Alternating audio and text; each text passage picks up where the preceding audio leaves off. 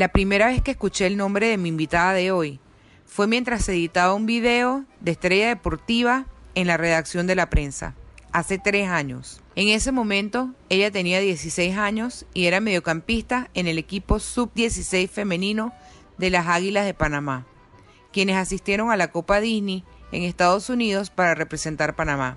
Hace unas semanas visité a Victoria Coiner en la fábrica de chocolates de su familia, Cotowa Victoria Chocolates en Boquete. En esta fábrica se unen los dos mundos de Victoria, el del café y el del cacao, 100% panameños. Hola Victoria, ¿cómo estás? Hola Maite, muy bien, gracias. Bienvenida al Postre, el podcast gastronómico de la prensa. ¿Sabes que aquí lo dulce no es pecado? Yo creo que estoy en un lugar donde el dulce tampoco es pecado. No, no. Me siento a gusto. Cuéntame, ¿qué es del árbol a la barra? Eh, se le llama del árbol a la barra o bean to bar a lo que es el proceso desde que tú siembras la semilla, desde que tú la cosechas y que tú la manejes desde ese estado hasta la fábrica, hasta el proceso de hacerlo la barra de chocolate. El cacao que con el que trabajas en la fábrica, ¿de dónde viene? Nosotros tenemos nuestra finca de cacao ubicada en Changuinola, Bocas del Toro.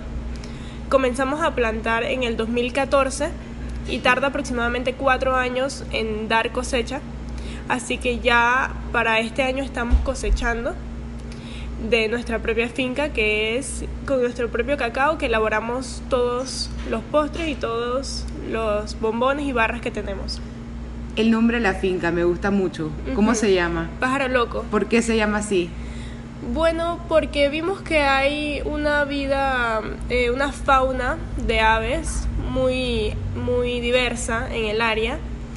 Además que mm, nos pareció divertido. Suena muy divertido. ¿Hace cuánto abriste la fábrica de chocolates? Esta fábrica la abrimos como tienda fábrica el 28 de noviembre del 2018.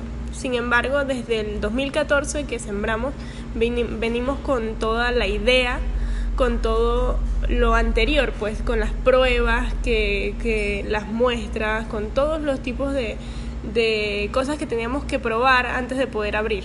O sea, te la imaginaste hace cuatro años. Hace cuatro años, es correcto. Mi papá tenía la idea de plantar, sin embargo, eh, yo pensé que por qué no lo llevábamos a un nivel más comercial aquí mismo en Panamá. Él como agricultor le interesaba plantar, pero también era importante para mí poder llevarlo como tienda aquí para ofrecerlo aquí al boqueteño, el panameño, el propio producto que nosotros sembramos aquí en Panamá.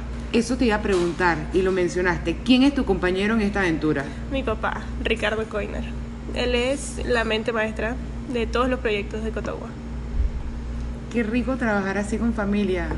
Sí, él siempre ha sido un gran apoyo. ¿Cuántas variedades de bombones hay en esta fábrica? Bueno, realmente exhibida tenemos aproximadamente entre 10 a 15 normalmente, sin embargo eh, manejamos una lista de, de 40 tipos distintos de rellenos de bombones que podemos crear.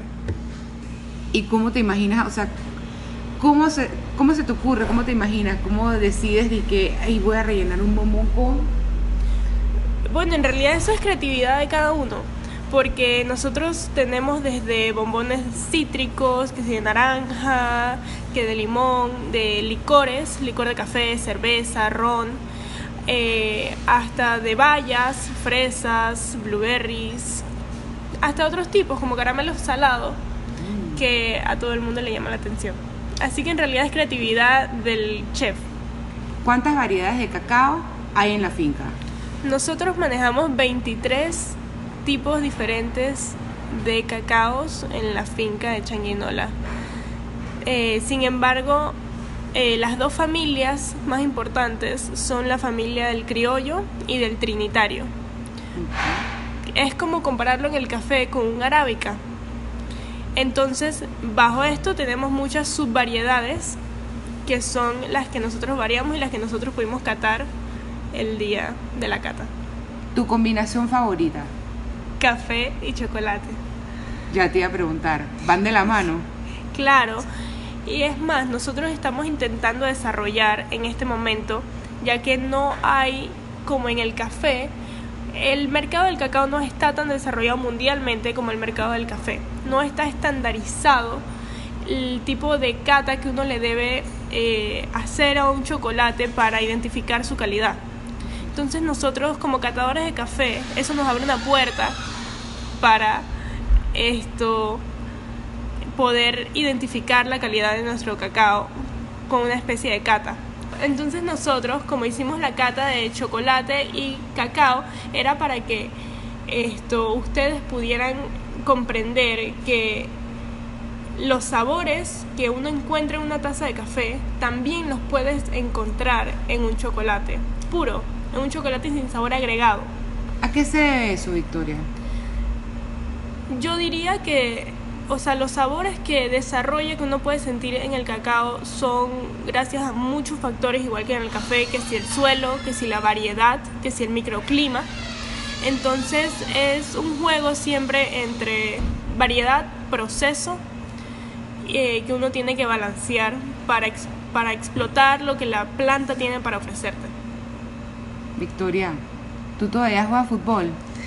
Yo todavía juego fútbol, eh, sí, ya no tanto, ya eh, que me fui metiendo más en estos temas de negocios, fui dejando a un lado un poco el tema de fútbol, pero no, no porque yo quisiera, sino porque también es un poquito difícil aquí en Chiriquí el tema del fútbol femenino. No es muy ordenado, entonces no era fácil poder estar bien en la escuela, el fútbol y... El cacao y el café. El cacao y el café. Que ya no era nada más el café, era el cacao. Victoria, aparte de este podcast, ¿cuál es tu postre favorito? Ok, esa pregunta está interesante. Esto... ¿No tienes un postre favorito así que, que mates por? Me gusta mucho el pay de limón y me gusta mucho un bombón que tenemos de limón. Porque me gusta mucho el contraste que tiene el chocolate de nosotros, 70%, que tiene muchos sabores eh, frutales dentro de sus descriptores, con el cítrico del limón. Le hace un contraste muy interesante y rico. Gracias, Victoria, por acompañarme hoy. A la orden.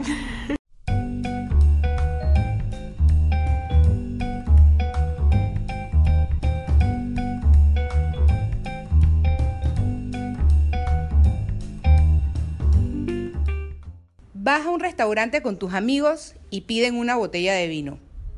El sommelier o el camarero traen una copa y te la ponen enfrente.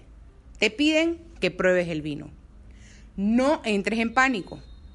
Toma la copa por el pie, mira el vino, luego lleva la copa a nariz, hueles el vino, lo pruebas, lo saboreas, miras al camarero o al sommelier y asientas la cabeza. Así le estarás indicando al camarero o al sommelier que el vino te gustó y ellos podrán seguir con el servicio y servirle el vino a los demás en la mesa.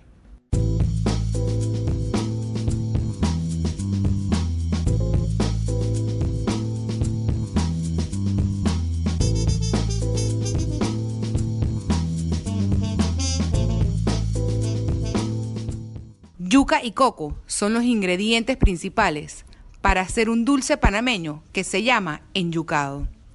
Buscan a la mesa.pa esta y otras recetas panameñas o visita el link debajo de este post.